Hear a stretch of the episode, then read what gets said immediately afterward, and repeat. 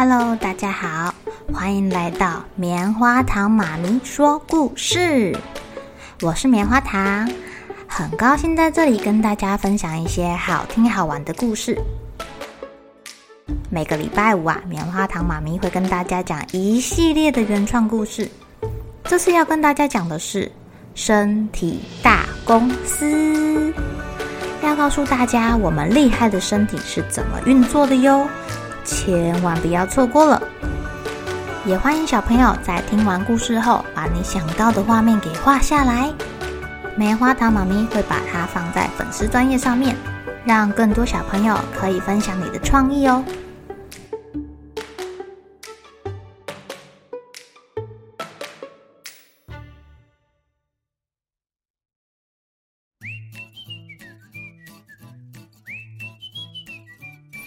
哎呦，你们看，小明睡觉流口水了耶！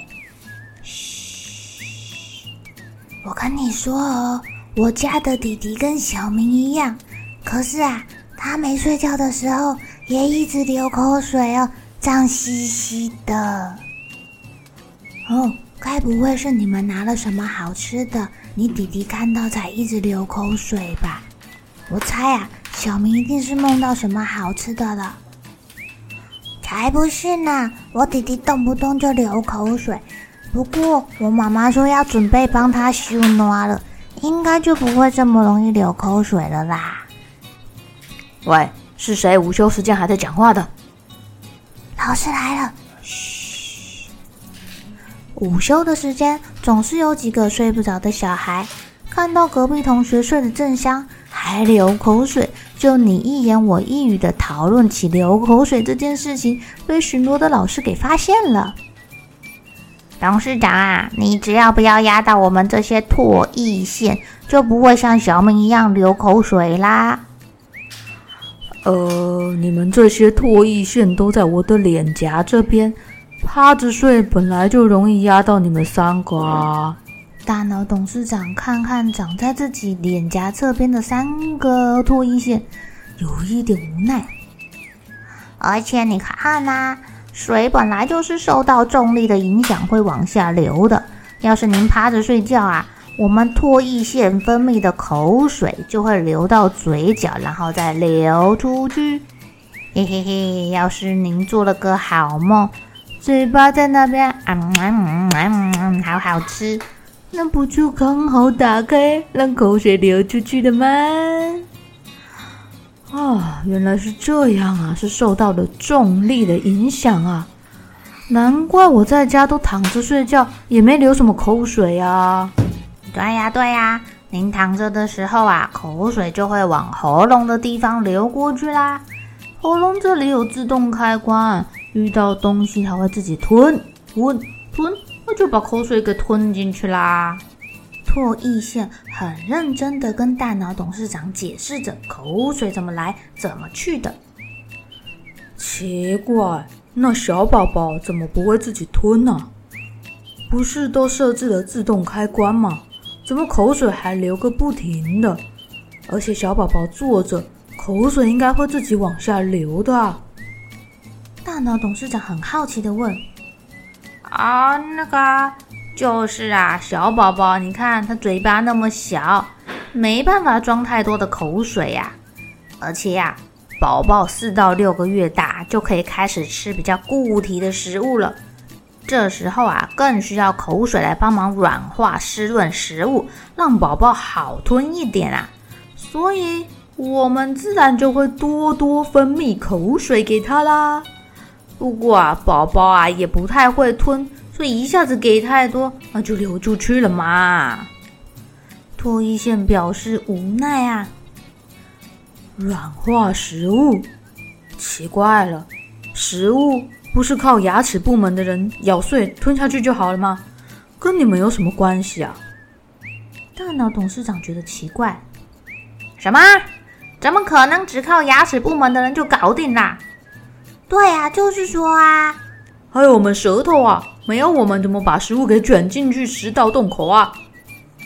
哦哦，大脑董事长好像说错话了，还要有口水，要有口水，唉，董事长啊，您知道有的食物很干，像您这么爱吃饼干，那个饼干这么干，需要我们有口水把饼干软化，这样舌头才好把它卷起来、包起来，形成一团，安全的通过食道。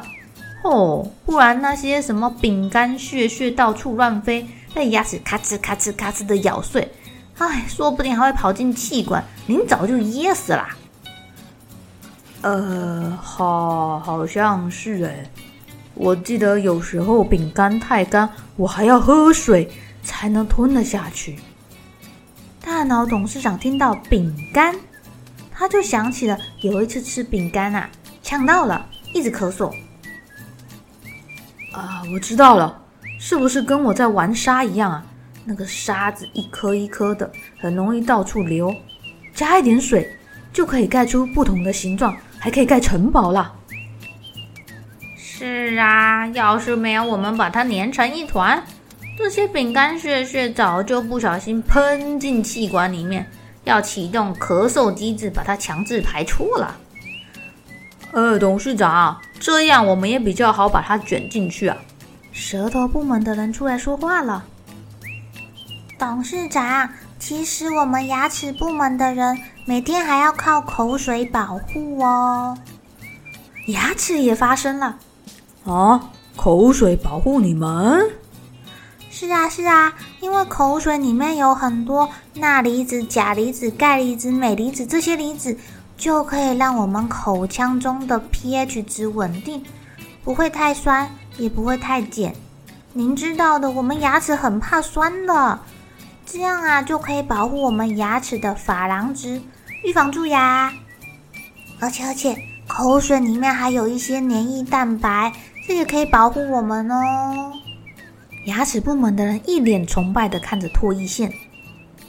哦，我记得了，我奶奶之前生病住院的时候啊，医生好像有特别交代，奶奶吃了一种药，它的副作用会让嘴巴容易干干的，要让奶奶多喝水。或是要帮她清洁口腔，才不会让奶奶嘴巴臭臭或是蛀牙。